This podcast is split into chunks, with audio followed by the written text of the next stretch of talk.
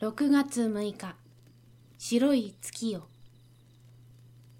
近くの森から夜祭りの太鼓が聞こえてくる。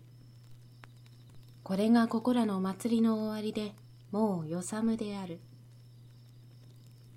この太鼓の音を聞いていて私はふと中学の秋の修学旅行を思い出した。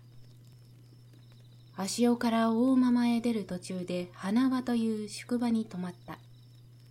渡良瀬川を背にした草吹きの家続きで夜になると大方戸を閉めてしまいところどころのランプの投影も嘘寒く十六夜頃の月の光に真っ黒い肩影が町の半ばまで横たわっていた。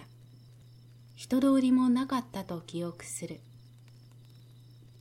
一行は教師とも二十人足らずで外出を許されてもすぐに帰ってきた。私はわらじ連れの薬を買いに出たが、店が見つからずに戻ってくると、M という友人に出会った。竹ばかりひょろ長い虚弱な子で、成績も悪く仲間から馬鹿にされていたが、私とは妙に仲が良かった。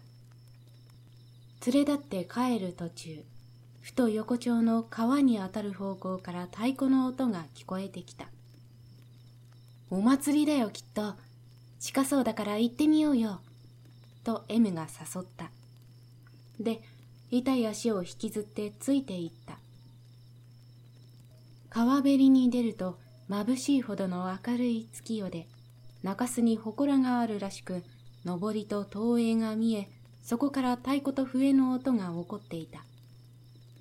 私たちは細い板橋を渡り、雑草の伸びている石原をたどって、やがて小さい祠の前に出た。灯明の光が川風に揺れているそばに神主が嘘寒そうに座り他に村の若者が七八人いて大太鼓を打ち笛を吹いていた。すると意外にも M がバチを貸してくれと言ってそれを振りかぶって大太鼓を叩き始めた。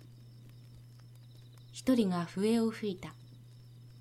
その音が実によくあって白い月夜の河原のくまぐままでも広がっていった。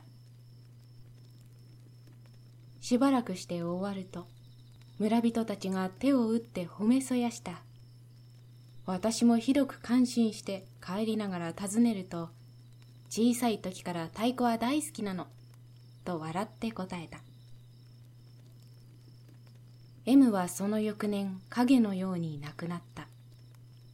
けれど五十幾年後の今も後の名月の頃にはよくこの月夜のことを思い出して M は長く私の記憶の中で生きているのだと思う。ご清聴ありがとうございました。